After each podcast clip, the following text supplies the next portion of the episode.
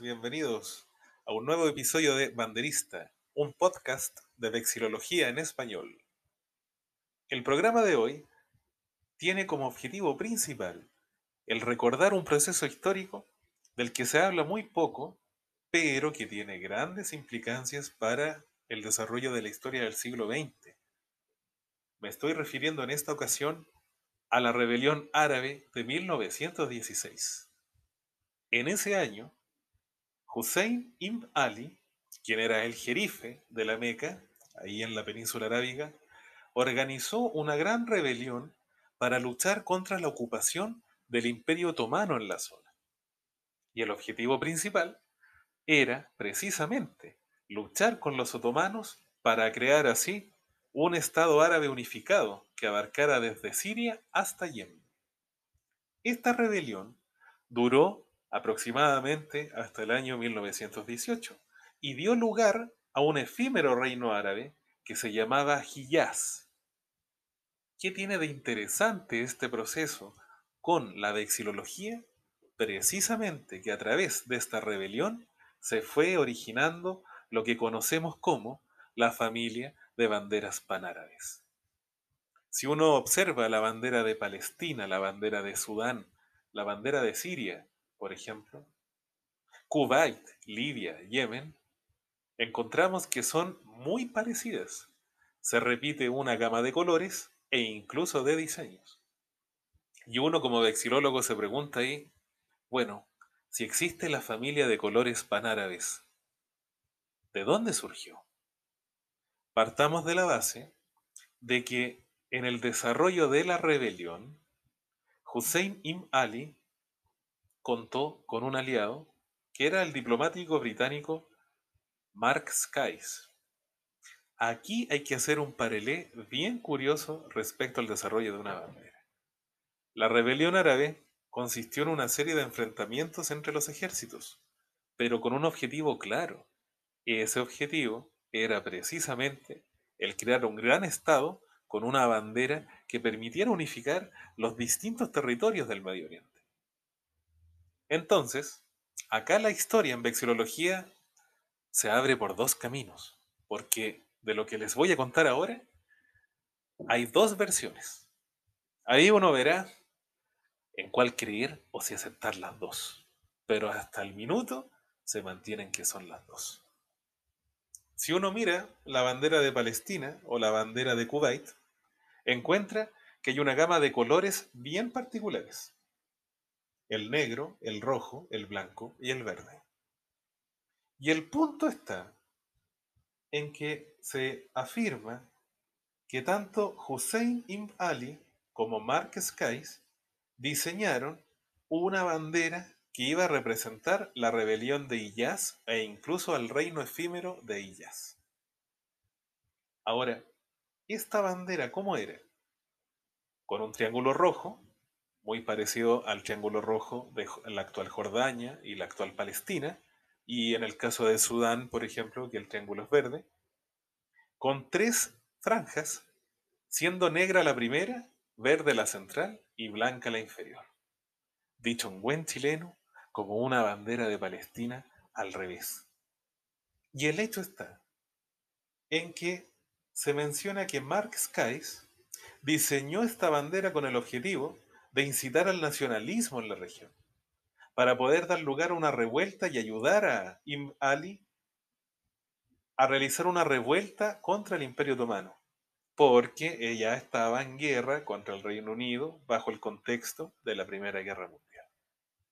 La otra versión dice que Hussein ibn Ali creó la bandera con el mismo propósito, para luego poder crear un Estado árabe unificado independiente de los otomanos en la península arábiga. Sea Im Ali, sea Mark Skies, lo que no podemos desmentir es que para 1917 ya encontramos a la bandera flameando en algunos enfrentamientos. Existen algunas fotografías donde uno ve la bandera y llama la atención porque la bandera, si bien en el orden que les comentaba, no tuvo una mayor relevancia a lo largo del siglo XX, en general, fue la base de las banderas de la familia panárabe. Ahora, esto no surgió solo en el siglo XX.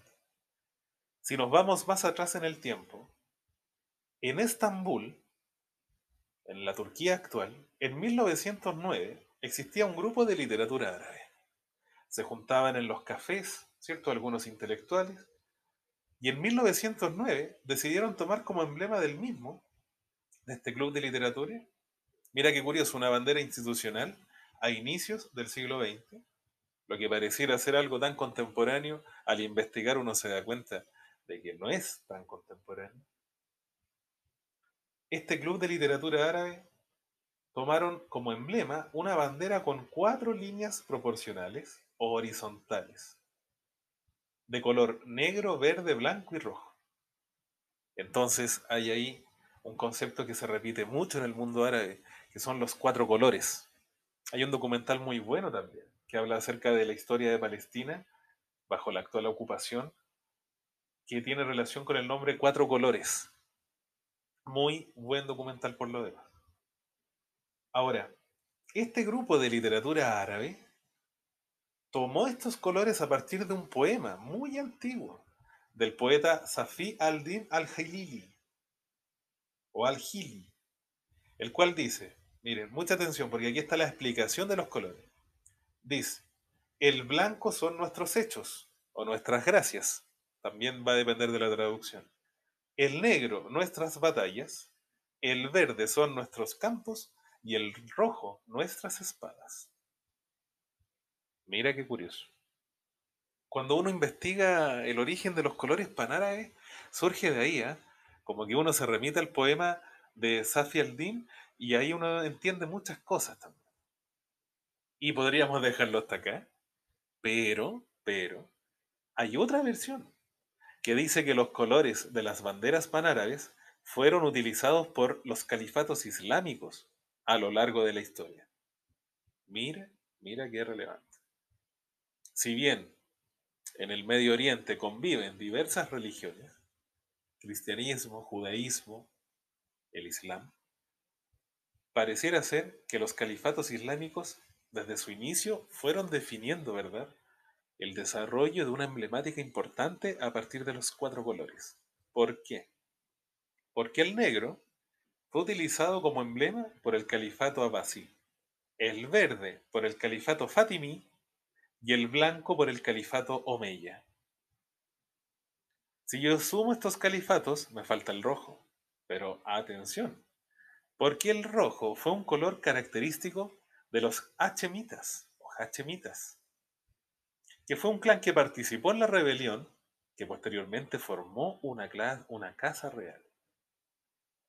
Ahora, a mí lo que más me llama la atención es que tenemos cuatro versiones frente a la construcción de una bandera. Acá yo les dejo, ¿cierto?, esa reflexión de cuál será la correcta, si habrá una inventada. La historia nos cubre con ese manto de misterio que nos deja pensativo, porque yo hasta el minuto no tengo una respuesta clásica, una respuesta tipo. Yo no les puedo decir, miren, eh, la versión de Mark Skies es la original. Eh, no, porque también está la versión de Im Ali. En el tema de los colores, se ya está registrado que el Club de Literatura tomó de un poema el significado de los colores panárabes. Pero también calza la hipótesis de que los colores panárabes son la herencia de los colores del de los distintos califatos. Sea como sea, tenemos una bandera que en su origen permitió un abanico increíble de banderas distintas, solo ocupando los cuatro colores. Palestina, Sudán, Emiratos Árabes Unidos, Jordania, Egipto, Siria, Yemen, Libia, Irán, Irak, Kuwait, e incluso ahí no las dije todas. Les dejo de propuesta el revisar, revisitar la serie de banderas panárabes para que vayamos viendo en este ciclo de programas también el distinto origen de los colores. En vexilología existen familias de colores muy interesantes, con conexiones que parecieran ser a veces un poco extrañas porque salen de lo común. Por ejemplo, ¿sabían ustedes que la mayor parte de las banderas de Centroamérica tienen una conexión histórica relevante con la bandera argentina?